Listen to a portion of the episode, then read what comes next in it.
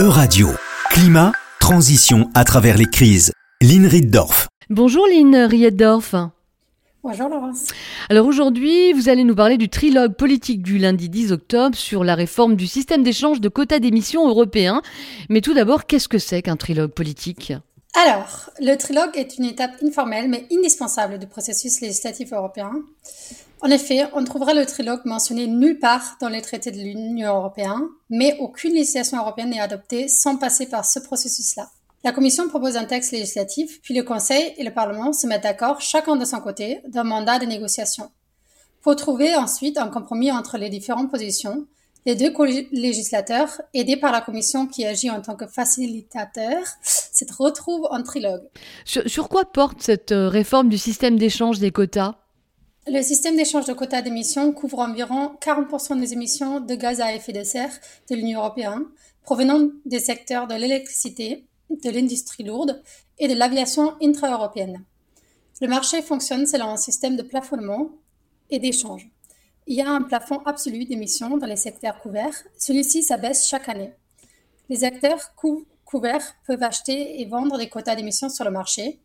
En printemps, ils doivent restituer des quotas d'émissions pour couvrir leurs émissions de l'année passée. Ils doivent donc, en quelque sorte, payer pour le droit d'émettre du gaz à effet de serre. Or, une grande partie des quotas sont aujourd'hui distribués à titre gratuit à l'industrie lourde et à l'aviation pour, les protéger du dit risque de fuite de carbone le risque que les industries se déplacent en dehors de l'Union européenne pour échapper aux législations environnementales. Alors que le système met en quelque sorte un prix sur le carbone, ce prix n'est actuellement pas payé par tous.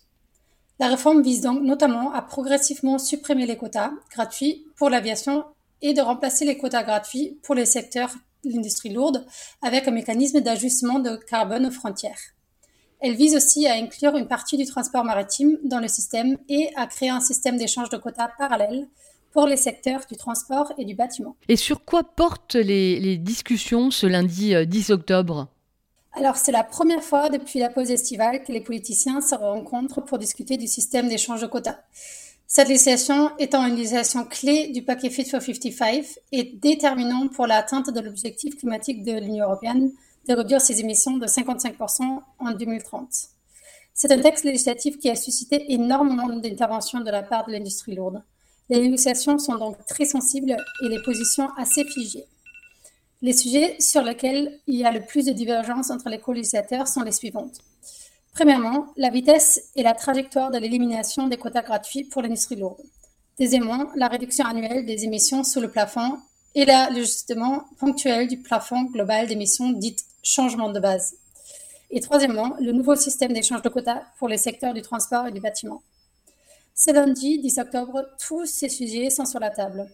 Les politiciens ont opté pour un échange très large, sans se pencher sur un ou deux sujets en particulier, où on pourrait trouver une convergence entre les positions. Les discussions se réduisent donc pour la majeure partie à la réaffirmation de chaque position sans avancée réelle sur le texte législatif. Il semble que ce soit quand même euh, assez compliqué hein, de se mettre euh, d'accord. Quelle sera la suite de ces négociations pour arriver à un compromis? Alors, nous allons continuer à échanger au niveau technique et à essayer d'identifier des sujets sur lesquels un compromis semble possible. Le prochain trilogue politique est prévu pour le 10 novembre Initialement, la Commission et le Conseil étaient soucieux de terminer les négociations avant la conférence climat des Nations Unies, la COP27 en Égypte, mi-novembre. Mais en vue des avancées très limitées, cela nous semble peu réaliste. Merci beaucoup pour toutes ces analyses, Lynn Rietdorf, et on vous retrouve la semaine prochaine.